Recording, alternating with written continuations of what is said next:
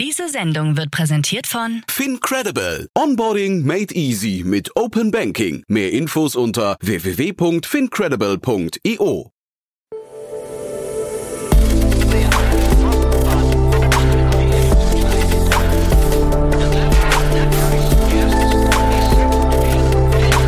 Startup Insider Daily. Investments und Exits.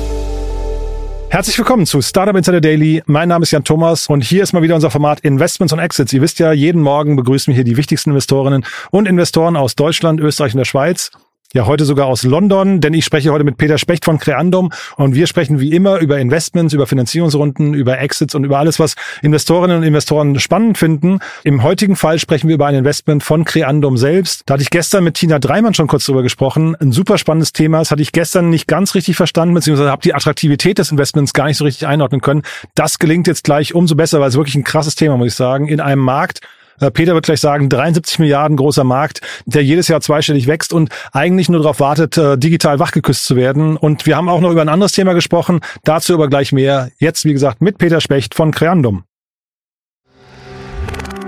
Werbung. Sei dabei beim HTGF Family Day am 11. und 12. Juni in der Station Berlin. Für zwei Tage voller Inspiration und Business. Tauche ein in ein einzigartiges Netzwerkerlebnis mit bis zu 1500 Teilnehmenden. Erkunde das innovative Seed- und Later-Stage-Portfolio des Hightech Gründerfonds. Lass dich vom vielseitigen Programm inspirieren und knüpfe wertvolle Kontakte. Sichere dir jetzt dein Ticket. Mehr Informationen findest du unter www.family-day-htgf www.startup.de. Startup Insider Daily. Investments und Exits.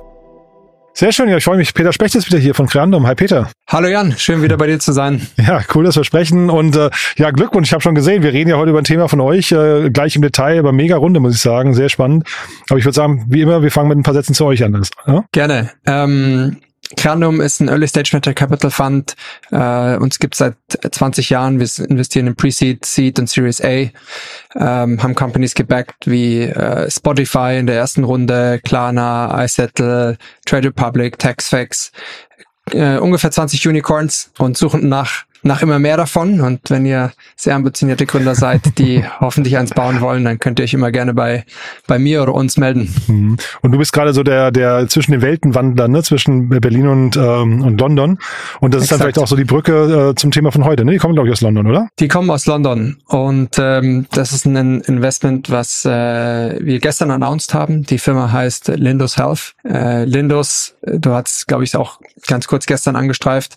Aber Lindos hat eine 18 Millionen Series A Finanzierungsrunde gemacht, die Creandum geleadet hat. Peter Thiel hat sich auch in der Runde beteiligt. Und vielleicht für die Zuhörer nochmal spannend, ein paar Sätze aus unserer Perspektive auf das Investment zu hören und warum wir das wirklich so unglaublich spannend finden. Unbedingt sogar, Peter, weil ich hatte es kurz mit Tina dreimal besprochen und äh, ich meine, die Rundengröße zeigt ja auch schon wirklich, dass das irgendwie, äh, dass da was sein muss, was groß werden kann. Aber mir ist der Markt noch nicht so ganz, äh, nicht so ganz greifbar offen gestanden. Ja, äh, lass auch über den Markt sprechen. Und mhm. ich glaube, wenn man Clinical Trials hört, ähm, ist es vielleicht nicht das erste, wo, woran man denkt, äh, Tech-Startup, ähm, sondern es hört sich doch schon auch sehr traditionell an mhm. und weniger nach Tech. Aber da kann Tech auch einiges bewirken und, und Lindos Health hat hier einen fantastischen Ansatz gefunden, der, der sehr, sehr gute Traction hat und ein fantastisches Team und vielleicht führe ich einfach mal ein bisschen durch und start mit einem der, der wichtigsten Sachen immer bei einem Investment und das, das ist das Team, was hier auch besonders heraussticht und zwar ist es äh, Michael Young und Mary Beckwith, ähm, die das Unternehmen zusammen in 2021 gegründet haben. Michael hat zuvor mehrere Jahre als Sonderberater des Premierministers in England gearbeitet und Mary war selber äh, VC äh, mit Fokus auf Healthcare äh, in London. Und dann kam noch Nick äh, Haldemann später als Mitgründer hinzu, der über unternehmerische Erfahrungen äh, auf der technischen Seite von Unternehmen wie Benevolent AI, Placemeter oder Descartes Labs besitzt und eben zusammen eine sehr starke ähm, Kombination eben aus, aus Healthcare-Wissen, aber auch aus äh, Operator Experience. Und was ist das Problem, was die angehen? Klinische Studien sind für Pharma, Biotech und auch Consumer Health Tech Unternehmen ein riesengroßes Bottleneck und Problem. Und man muss das mal vor Augen halten, jedes Jahr werden global 9000 von der Industrie gesponserte klinische Studien durchgeführt. Und etwa 65 Prozent äh, dieser Studien werden an Contract Research Organization outgesourced. Also die, die Pharmafirmen etc., die machen das äh, nicht dann selber, sondern äh, sourcen das an Partner, an Partner aus. Und die arbeiten teilweise extrem ineffizient und manuell. Und, und das wird über Stunden abgerechnet was, äh, wie man sich denken kann, auch zu einem Misalignment der Incentives führen kann. Ja, cool. Mhm. Und äh, es kommt aber auch, also es gibt viele Verzögerungen dabei. Also es ist schlimmer als bei der Deutschen Bahn. 86 Prozent der klinischen Studien haben äh, Verzögerung. Und ähm, wenn man sich das Ganze mal aufmalt, dass der der Markt, der globale Markt für äh, CROs, also Contract Research Organizations, wird heute auf etwa 73 Milliarden geschätzt und wächst trotz dieses großen Volumens immer noch zweistellig weiter. Und das ist einfach ein Riesenmarkt, hm. äh, der dort ist. Und den geht, den geht Lindos an. Und ich kann gleich ein bisschen mehr zur, zur Product und äh, zum Product und zur Opportunity nochmal äh, weiter tiefer reingehen. Mhm. Aber weil du, weil du zum Markt sozusagen äh, gefragt hast, ist es ein Markt, den man nicht so einfach versteht, äh, noch irgendwelche Fragen zum Problem oder zum, zum Markt, was da ist? Nee, ich finde das, äh, finde das spannend und vielleicht lass uns mal ganz kurz mal über das Team sprechen, weil die Teamzusammensetzung ist ja wirklich sehr außergewöhnlich. Ne? Wenn du sagst, da kommt einer aus der Politik, dann ein, ne, habe ich richtig verstanden, mit Venture, äh, Venture Capital Background im Bereich Health und dann nochmal jemand, der scheinbar die unternehmerische Expertise mitbringt, da irgendwie schon Sachen aufbaut. Ist das so für dich so ein Dream Team? Weil den, den politischen Arm, ist der, ist der relevant, äh, weil er, äh, sag mal, versteht, wie dieses Thema Studien und Zulassung und Regulatorik funktioniert oder welche Rolle spielt er? Also ich, ich, ich glaube, du hast immer einen, also wie, was du natürlich immer suchst, ist ein komplementäres, ein komplementäres Setup. Und Michael, der auch sozusagen den, den Prime Minister äh, in, in UK Government in den in den Bereichen Life Sciences äh, auch auch advised hat, kommt eigentlich aus dem Business Background. Der war auch vorher mal bei bei McKinsey. Ah, okay. Aber ich sag mal ein sehr gutes Verständnis von politischen Dimensionen, von Regulierungen und Ähnlichen spielen in solchen Märkten natürlich auch eine äh, besondere Rolle und sind natürlich vorteilhaft. Und ich meine, das zu kombinieren mit mit äh, Entrepreneurial Experience, mit VC Experience, was ja auch für die Investorseite sehr relevant ist, ist sozusagen ja also für uns war es hier eine Dream-Kombination. ja. Äh, und dann vielleicht noch, du hast ja das Bottleneck angesprochen. Das ist ja quasi hinter der Painpunkt, den es zu lösen gibt. Ne? Wenn du sagst, da gibt es 9000 klinische Studien pro Jahr und ähm, man muss, glaube ich, verstehen, du kriegst ja keinen Pharmazeutiker zugelassen ohne diese Studien. Ne? Das ist ja richtig, oder? Das heißt, das ist dann wirklich diese, diese Zeit äh, und wenn du sagst, es verzögert sich auch noch, das kostet halt hinterher richtig Geld. Absolut. Und, und für diese Studien musst du ja äh, hunderte, tausende, abertausende Leute sozusagen zum Teil die, die Studien durchführen. Mhm. Und das ist natürlich ein extremer operativer Aufwand, der dahinter steht und wo es auch gewisse Regulatorik eingehalten muss, Regeln eingehalten werden muss. Es muss äh, Relevanz, statistische Relevanz und, und gewisse Confidence-Intervalle eingehalten werden.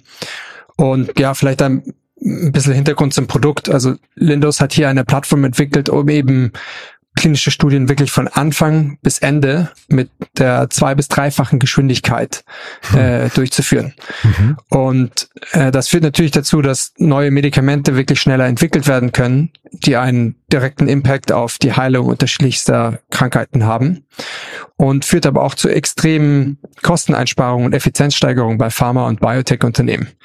Und das ist eine massive Market Opportunity, die dann, die dann dahinter steht. Und Lindos hat bereits mehr als 80 klinische Studien in den USA, Großbritannien und Europa durchgeführt und startet zu, zurzeit zum Beispiel Studien im Bereich wie Menopause, äh, Tinnitus, Schlaflosigkeit, Myopie bei Kindern, und das ist natürlich auch, was wir von der Investorenseite extrem spannend finden, wenn ein Startup in, in der Series A Stage es schon schafft, erfolgreich in USA zu verkaufen, erfolgreich in Großbritannien zu verkaufen, erfolgreich in, in Europa zu verkaufen, äh, dass man hier wirklich ein, auch ein globales Business aufbaut. Ich finde das äh, spannend, wie du es erzählst, Peter, weil also mal, wir haben jetzt, du hast gerade gesagt, es ist ein krasses Team irgendwie oder oder für euch genau die richtige Konstellation. Dann sagst du, der Markt, habe ich glaube ich gerade gehört, 73 Milliarden pro Jahr, ne, wächst zweistellig. Ähm, das heißt, Markt ist, äh, macht man Haken dran und dann ein Riesenproblem, äh, dieses Bottleneck ähm, und äh, die, diese diese fehlende Geschwindigkeit. Und jetzt sagst du, sie sie können die Kosten reduzieren und die Geschwindigkeit erhöhen. Also ich versuche mir gerade vorzustellen, was kann denn jetzt eigentlich schiefgehen bei dem Unternehmen? Also schiefgehen in der Execution kann immer äh, einiges. Ähm, das ist, äh, das ist auch der Grund, warum VC äh, Risikokapital ist und warum Startups okay. risky sind. Aha. Aber äh, ja, wir sind äh, genauso begeistert davon, wie du es gerade schreibst. Und wenn wir durch, als wir durch unsere DD gegangen sind, haben wir auch gesagt, okay, it, it, it checks the boxes sozusagen auf wirklich vielen Ebenen. Mhm. Und um hier vielleicht nochmal ein bisschen genauer hinzugehen, wie, wie schaffen die das eigentlich? Ich meine, das ist ja auch die, gar nicht so leichter, äh, mal eben Sachen schneller zu machen. Aber mit, im Detail hilft die Plattform beim Studiendesign, also bei der Rekrutierung für Patienten und Prüftrenten sowie beim Datenmanagement. Und ähm, die decken eben wirklich die ganze Wertschöpfungskette dort äh, komplett ab. Und ähm, Linus nutzt eben auch AI für das Studien Studiendesign und das Patientenstudienmatching äh, auf der Grundlage von Dutzenden Millionen von Patienten aus ähm, aus HR-Datenbanken. Und das beschleunigt den Prozess der Arzneimittelzulassung bei den Behörden äh, durch eine verbesserte Datenverfassung, Datenverwaltung und behördliche Überwachung und kommt dann eben zu den zu den Benefits, die wir die wir da vorher auch angesprochen haben. Und ist es nach vorne raus sogar so, dass, also ich meine, das ist jetzt quasi das, wo Sie jetzt gerade stehen und was Sie machen möchten, aber können Sie nach vorne raus vielleicht sogar dafür sorgen, dass, ähm, ich weiß nicht, vielleicht sogar selbst, ähm, weiß nicht, eigene Medikamente entwickelt werden, dass man dieses, dieses Toolset, diese Erfahrung, die man aufbaut und dieses vor allem diese Dateninfrastruktur, ähm, dass man die sogar nutzt, um noch mehr daraus zu holen, also jetzt nicht nur Service Provider zu sein, sondern vielleicht auch sogar ein Pharmaunternehmen selbst zu bauen? Puh, ich sag mal so, es war auf jeden Fall nicht unsere, unsere Hypothese. Ja, also wir ja, muss auch nicht, ähm, glaube ich, ne, bei den Daten, die du genannt hast, ja. Ja, wir sind voll auf, ähm, auf den CRO-Bereich gegangen. Ja. Ich, ich, ich sehe das aber auch als komplett unterschiedliche Businesses. Also äh, äh, Studien zu machen versus Entwicklung zu machen. Ich meine, bei einem Pharmaunternehmen, also wenn du Medikamente entwickelst, da steckt ganz andere Forschung dahinter. Also da musst du ganz, ganz andere Teams aufbauen, ganz andere Kompetenzen haben, ähm, als wenn man sozusagen ein, ein CRO, ein Studien, äh, klinische Studienprovider in, in, in dem Sinne ist. Ich hatte jetzt gerade so naiv gerade gedacht, dass man eben auf einer hohen, auf einer hohen Skala oder auf, von, von Vogelperspektive aus, man sieht einfach, was funktioniert, was funktioniert nicht und wer schlägt auf was an. Also man, man sammelt ja wahrscheinlich schon ein paar relevante Daten, die möglicherweise hinter, hinten raus irgendwie in, weiß nicht, noch andere Produkte münzen könnten. Ne? Aber wahrscheinlich ist es, wie du es gerade sagst, auch völlig irrelevant, wenn man sich hier fokussiert und den Markt einfach äh, so bearbeitet, wie du es gerade genannt hast, ist wahrscheinlich schon ausreichend. Ne? Auf jeden Fall, also das ist zumindest die, unsere aktuelle Hypothese, ja, was vielleicht irgendwann mal werden kann. Äh, Weiß nicht, aber ja. ich würde sagen, es war jetzt nichts, war nicht kein Thema, was wir sozusagen im Detail diskutiert haben. Und jetzt, äh, du musst natürlich jetzt nicht aus dem Nähkästchen plaudern, aber jetzt vielleicht mal, wenn, wenn ihr jetzt nicht investiert hättet und du hast jetzt gerade gesagt, ähm, checks the box auf vielen Ebenen, hast du es, glaube ich, genannt. Was sind denn so Dinge, wo, wo könnte man jetzt hier ein Haar in der Suppe suchen? Gibt es da Themen, wo du sagst, ähm, äh, also keine Ahnung, zum Beispiel Wettbewerbsdichte haben wir jetzt noch nicht besprochen. Gibt es da viele, die, die auch sowas machen? Oder äh, keine Ahnung, Regulatorik könnte ja hier ein Thema sein, was reinspielt, was vielleicht eine unsichere Größe ist, weil dann, oder Lobbyismus, ne, solche Themen. Könnte sowas passieren oder gibt's andere Boxen, die man nicht checken kann? Ja, also äh, Competition gibt's, äh, ich sag bei den spannend, bei den spannendsten Companies gibt's äh, meistens Competition ja? und auch hier gibt's äh, zwei, drei, insbesondere in den USA, zwei, drei relevante Player, äh, die das Thema auch eben angehen. Ich sag mal Digital äh, CRO und wir haben, wir gucken da aber natürlich immer sehr genau rein und schauen, hey, bei wem wer hat das, das beste Team, wer finden wir hat den besten Ansatz, wer kann in welchem Markt auch, auch wie, wie gewinnen. Und hier glauben wir aber sowohl beides, dass Lindus nicht nur in Europa gewinnen kann, aber auch in, in den USA. Und da ist Competition natürlich äh, immer ein Punkt.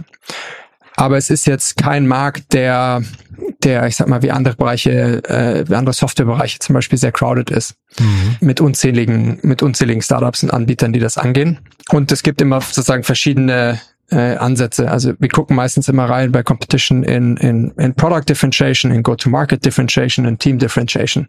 Und auf diesen drei Bereichen baut man dann seine Hypothese, warum man ein, an ein gewisses Startup auch glaubt, wenn man im, sich das in einem kompetitiven Bereich anguckt. Also ich höre raus, so ein richtiges äh, Haar in der Suppe habt ihr nicht gefunden. Ah, es gibt es gibt immer Risiken, Fragezeichen in der Execution und es gibt, äh, du musst auch immer noch gucken, äh, sagen wir, in, in welche, wenn du jetzt 80 Klinik, klinische Studien durchführst, du musst auch mal ein paar hundert durchführen und das genauso exekuten können und in verschiedenen, in verschiedenen Marktsegmenten etc. Aber ich sag mal, die Risiken, die wir analysiert haben, sind Risiken, die wir hier äh, sehr, sehr, sehr gerne nehmen äh, und wo wir es ein extrem gutes Verhältnis finden zwischen Upside, aktueller Status und ja, vorhandenem Risiko. Und, und Risiko ist, ist immer vorhanden. Und ihr seid ja jetzt erst eingestiegen, ne? Also ihr, es gibt ja auch Fälle, da steigt ihr früher ein. War das jetzt hier, mussten die erst irgendeinen Meilenstein erreichen, um euch zu überzeugen oder habt ihr die jetzt erst gesehen? Ja, das ist, mein Kollege Frederik hatte sich das, das Thema im 2021 schon mal so, so ein bisschen angeguckt und da hat er das erste Mal von der Company gehört, aber als er mit der Company in, in, in Kontakt getreten war, waren sie gerade dabei, ihre, ihre erste Runde schon zu closen und dann hat er es aber sehr, sehr top of mind, sagen, im Kopf behalten. und war eine Company, die wir, die über einen längeren Zeitraum auch wirklich verfolgt haben mhm. und auch Arbeit auf das Thema verbracht haben, eine Hypothese entwickelt haben und jetzt, als sie ähm, uns dann gesagt hatten, dass sie jetzt drüber nachdenken, einen neuen Partner zu adden, ähm, eine neue Runde zu machen, äh, haben wir uns damit eben schnell und, und viel beschäftigt und war eine Company, die auf jeden Fall gut äh, Attention bekommen hat. Mhm. Und so ganz grundsätzlich, ne, ihr, äh, sag mal, ihr habt ja wirklich einen krassen Track Record bei euch bei Creando, du hast ja vorhin gesagt, glaube ich, 20 Unicorns meintest du, ne? Das ist ja jetzt wieder auch so ein Case, ähm, wenn das jetzt gut läuft, kann das auch so ein Fonds-Returner werden, ne? Also das, das ist auch von der Größe, von den Eckdaten, die du genannt hast, äh, ohne, ne, ohne dass man es jetzt durchwinken will, aber von den Eckdaten her klingt das schon, äh, als könnte das richtig groß werden. Absolut. Aber ich würde sagen, dass idealerweise ist das unsere These für alle Companies, in die wir investieren, okay. dass wir, dass wir einen äh, dass die einen Fonds-Returner werden können.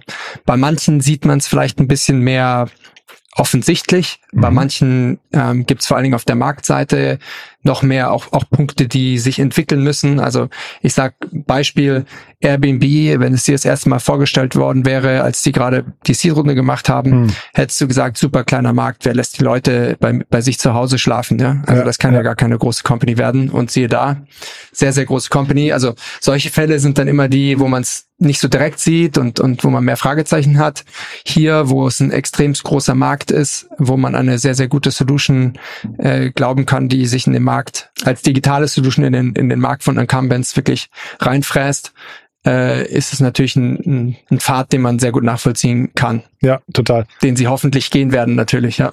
ja, das Beispiel mit Airbnb, ich habe, ähm, glaube ich, im Laufe meiner Zeit hier irgendwie so drei oder vier Leute schon kennengelernt, die äh, ganz, ganz früh so in der Seed-Runde bei Uber hätten investieren können, der, wo der Travis äh, Kalkanik oder ne, der, der hat dann irgendwie gepitcht und sie haben alle abgewunken. Ne? Also genau aus den Gründen, die du gerade genannt hast. Ich glaube, es kann dann auch zu früh sein manchmal. Ja, absolut. Und das Anti-Portfolio von VCs ist immer groß. Ich glaube, Brian Chesky bei Airbnb hat es auch mal irgendwie, ich weiß gar nicht, wie viele VCs waren, aber auch Dutzende von VCs hat er mal äh, gepublished, die Absage-E-Mails, die sie ihm geschrieben haben. Ach, wie cool. Ja. Und das gehört, es gehört immer dazu. Ist Teil vom Spiel, ne?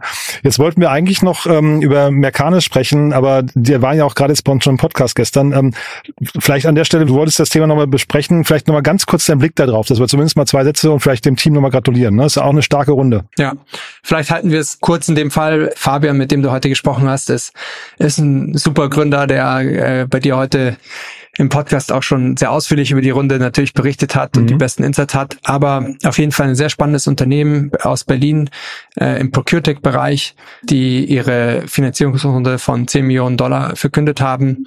2020 gegründet eben von, von Fabian Heinrich, der auch ScoutBee schon mitgegründet hat.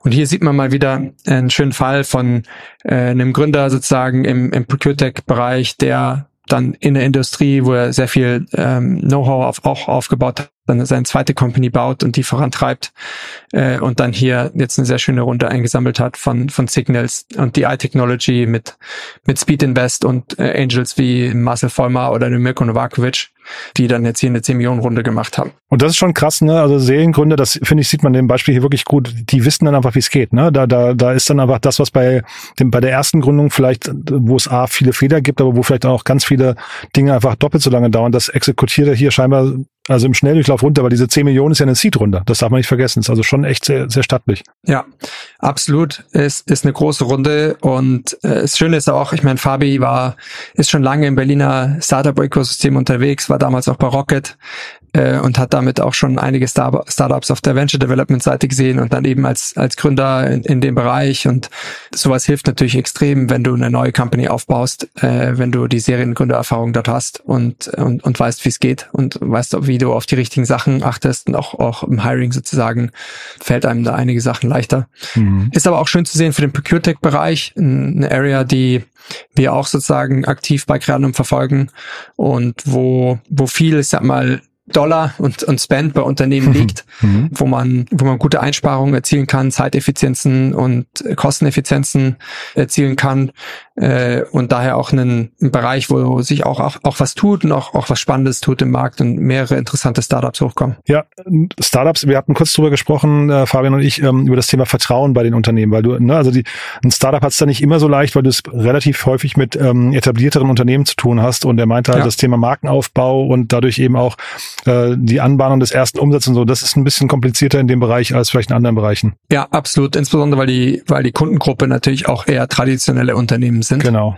Sehe ich genauso. Aber spricht nicht gegen den Markt, ne? Nee, es ist, ich meine, es ist immer so, wenn, wenn du traditionelle Kundengruppen hast, kann es vielleicht am Anfang ein bisschen schwieriger sein, aber potenziell auch ähm, auch mehr rewarding. Ähm, ich ich würde jetzt mal sagen, Beispiel Lindos, Pharmaceutical Companies sind jetzt auch nicht die äh, die Digital Natives, sagen wir es mal so. Sehr höfliche. Ja. Und äh, sowas kann sich aber langfristig dann immer sehr auszahlen, wenn es funktioniert. Super. Peter, sehr, sehr cool. Hat großen Spaß gemacht. Dann zum Schluss nochmal dein Appell. Wer darf sich melden? Du hast gesagt, jeder, der ein Unicorn aufbauen möchte. Und auch sonst jeder ambitionierte Gründer, der eine spannende Company baut, ähm, immer bei bei, bei uns melden. Unsere Kollegen sitzen in, in Berlin, in, in Stockholm, London, San Francisco. Also einfach immer per E-Mail Outreach machen. Selbst wenn, ich habe gerade gelernt, selbst wenn die Runde quasi schon dabei ist, geschlossen zu sein, ne, dann bleibt man halt in Kontakt und macht beim nächsten Mal mit. Exakt. cool. Peter, lieben Dank, dass du da warst. Bis zum nächsten Mal. Ne? Bis dann. Ciao, Ciao. Jan. Startup Insider Daily, Investments und Exits. Der tägliche Dialog mit Experten aus der VC-Szene. Das war Peter Specht von Creandum und das war Investments und Exits für heute. Und ich habe es euch vorher versprochen, echt ein cooles Gespräch heute. Ist natürlich dankbar, wenn der Investor selbst zu Gast ist und dann das äh, Startup richtig einordnen kann. Äh, fand ich fand ich super und das gleiche auch für Mercanis. Wir hatten vorher drüber gesprochen, wo wir die Schwerpunkte setzen, haben dann gesagt, Lindus ist in dem Fall das spannendere Unternehmen, weil wir ja Fabian von Mercanis gerade schon zu Gast hatten. Das verlinken wir gerne in den Show Notes. Könnt ihr euch auch nochmal anhören. War ein tolles Gespräch. Wie gesagt, eine 10 Millionen Dollar Seed-Runde hat man nicht alle Tage, aber Peter hat es ja gerade erklärt, da weiß einfach jemand, wie das Spiel funktioniert und dementsprechend kam diese große Runde halt zustande. Glückwunsch nochmal an der Stelle und äh, ja, wenn es euch gefallen hat, gerne weiterempfehlen. Ihr wisst ja, wir freuen uns immer über neue Hörerinnen und Hörer, die uns noch nicht kennen. Und ansonsten der ganz kurze Hinweis auf unseren neuen Newsletter. Ihr habt es vielleicht mitbekommen, wir haben einen Newsletter gelauncht, den findet ihr auf www.startupinsider.de und da geht es rein um das Thema Dealflow. Das heißt, er wird gelesen ausschließlich von Investorinnen und Investoren und als Inhalt gibt's dort Startups mit ihren aktuellen Finanzierungsrunden. Das heißt, Runden, in die man wirklich gerade aktuell investieren kann. Das heißt, die Startups sind am Fundraisen und sind dabei, ihre Runden zu schließen. Und das Ganze kann man sich angucken. Für Startups ist die Teilnahme kostenlos. Deswegen auch die Bitte, falls ihr jemanden kennt, der oder die am Fundraisen sind, die vielleicht gerade in Geldnot sind mit ihrem Startup, einfach mal an diesen Newsletter verweisen, www.startupinsider.de und dann in den Bereich Newsletter klicken und dann heißt dieser Newsletter Startups meets Business Angels, also relativ plakativ, kann man sich gut merken. Findet ihr, wie gesagt, auf www.startupinsider.de. Damit bin ich durch für den Moment und sag vielen Dank fürs Zuhören. Vielleicht hören wir uns ja nachher nochmal wieder und falls nicht nachher, hoffentlich spätestens morgen. Und dann schon mal ein schönes Wochenende, beziehungsweise für morgen möchte ich euch den Media Talk ans Herz legen, denn da ist bei uns zu Gast Florian Rinke. Er ist die Stimme und der Macher, das Brain hinter OMR Rabbit Hole, die Sommer Story. Kennt ihr vielleicht Platz eins der Podcast-Charts in Deutschland. Eine ganz, ganz tolle Reihe, eine ganz tolle Produktion und wir sprechen morgen über die Hintergründe dieser Produktion und über die Idee und wir sprechen natürlich auch über die Samwas. Ist ein tolles Gespräch geworden, kann ich euch wirklich nur ans Herz legen. Einfach morgen mal reinhören. So, das war's jetzt von meiner Seite aus. Euch, wie gesagt, einen tollen Tag. Vielleicht bis nachher oder ansonsten bis morgen. Ciao, ciao.